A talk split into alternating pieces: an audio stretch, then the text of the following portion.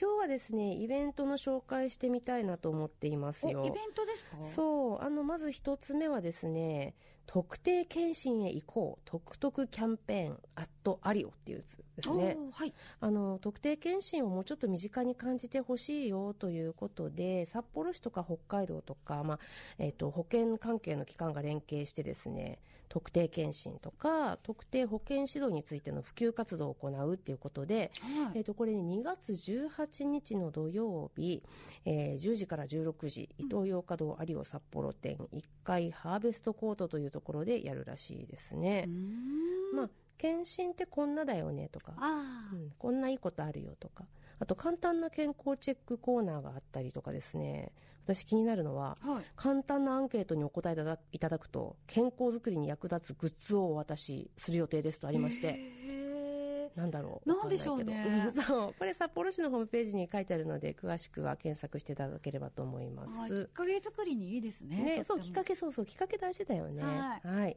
お買い物ついでに。あとはですね、これ、あの、友人のイベントなんですけれども、はい、えっと、麻雀体験会交流会。来た来た。でね、これ NPO 法人ライフアップっていうところが主催してるんですけど、これはすごくこじんまりとしたイベントで、2月15日、2月17日の2日間やるんですよね。でね、これ子供、子供相手、子供対象。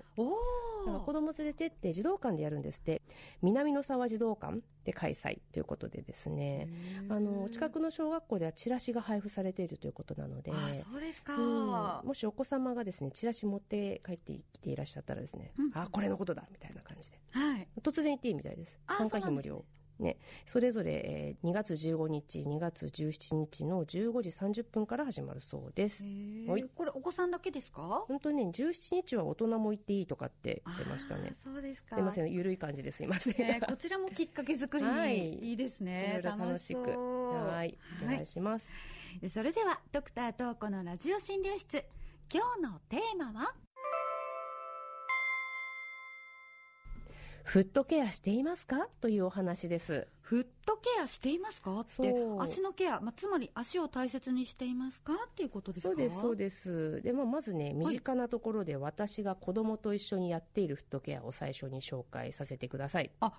お子さんと一緒にフットケア、そうそう、ね、あのね男の子なのでね。そうお年頃になる前にちょっと教えておいてあげた方が彼らのためになるかなってちょっと思ってまして、はい、でまずはしっかり洗うことなんですけど、うんうんうん、まあ、子供にはこれ難しいですよね。そうですよね。そう。なので私自身が使っているこちらザ・ボディショップのフットスクラブっていうのがあるんですけど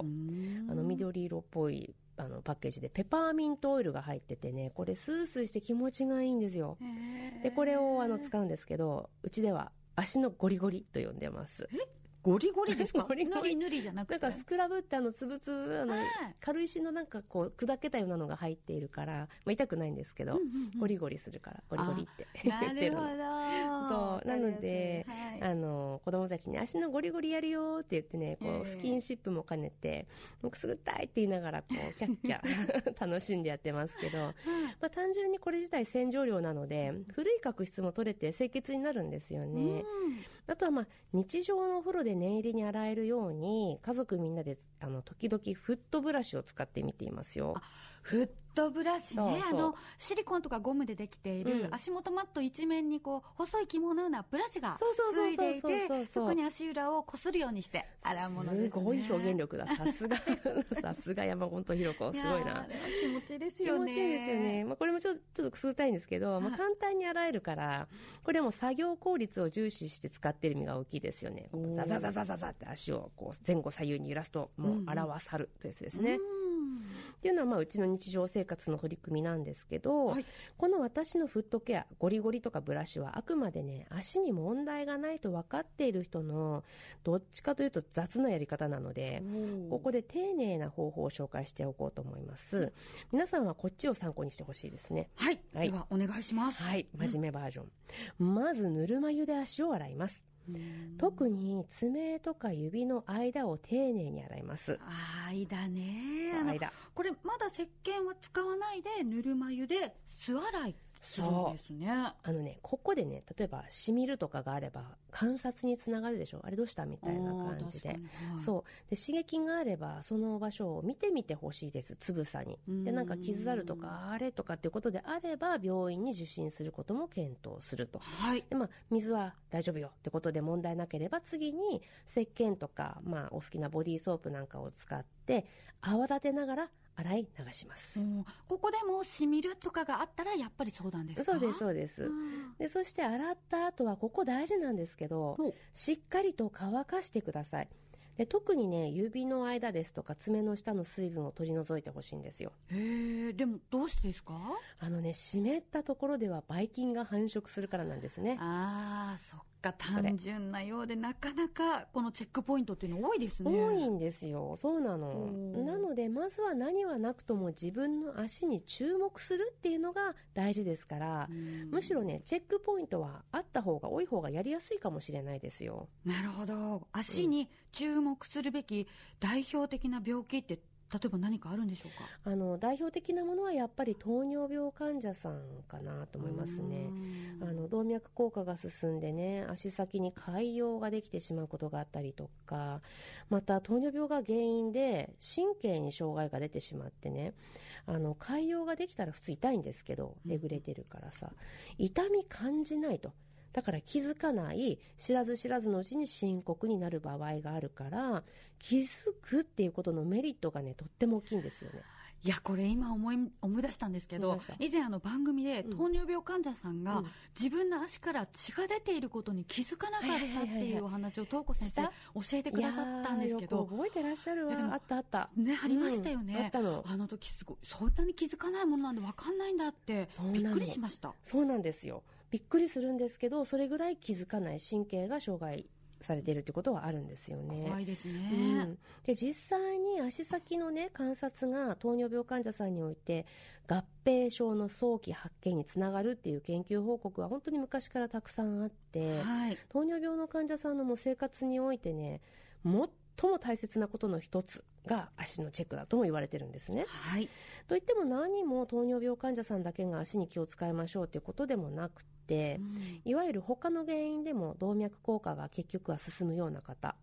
透析患者さんもそうなんですけど高血圧ですとか脂質異常症とかねあとはタバコを吸われる方などなどね皆さん足先の血管にダメージが来る可能性がありますから足には気を使ってほしいですね。いやそう考えると足に気を使うことで、まあ、恩恵がある方って数としても結構いらっしゃるんじゃないですか。そうなんですよ。だって高血圧とかコレステロールで病院にかかっているって方多いですもんね。そうなの。でね実はね厚生労働省白書時々あの引用します。私の好きなやつですけど、えー、見るとですね高齢者自身の介護予防の取り組みを促進するためえ高齢者筋力向上トレーニング事業を支援の対象に追加するとともに、ここから先、歩行継続のための重要な要素である足指、爪のケア、フットケアについても支援を開始しているって書かれてるんですよ。えー、いや、なかなか見に行くことがない資料なんですけど、そんなことまで書いてあるんですね。調べれば書いてあるの。あの、日本ってね、本当にこういうとこ手厚い国ですよ。いや、本当ですね。うん。厚労省のホームページ見るとね、まあ、社会保障審議会、介護保険部会の資料とかからですね、介護予防地域支え合い事業という項目があって、まあ、そこにこんな記述がある。ちょっと長いんですけど大事なので読んでみてくださいますか？はい。え歯間の補正や爪のケアはセルフケアとして日常生活の中でごく当たり前に行われていると考えられている、うん、しかし足指爪のケアの重要性を認識せずケアが行き届かなくなったり間違ったケアを行っていると爪の変形や感染症の発生に由来して1歩行時の痛みによる歩行の躊躇から外出しなくなる、はい、2歩行時起立時の重心の偏りによる転倒事故や足腰関節の障害の発生等の弊害を生ずることがある。ある。このような事態を未然に防止するために高齢者本人家族及び介護従事者に対し、うん、え足指爪のケアの重要性について知識と適切なケアの方法を広く普及させるですって。はい。長いのありがとうございました。本当ね大事なのよね。足指あの歯間っていうのは足指の間ですけど最初のね、はい、足指とか爪のケアの教室の開催だとかあとパンフレットの配布などが、まあ、この事業として支援されているっていうことなんですけど、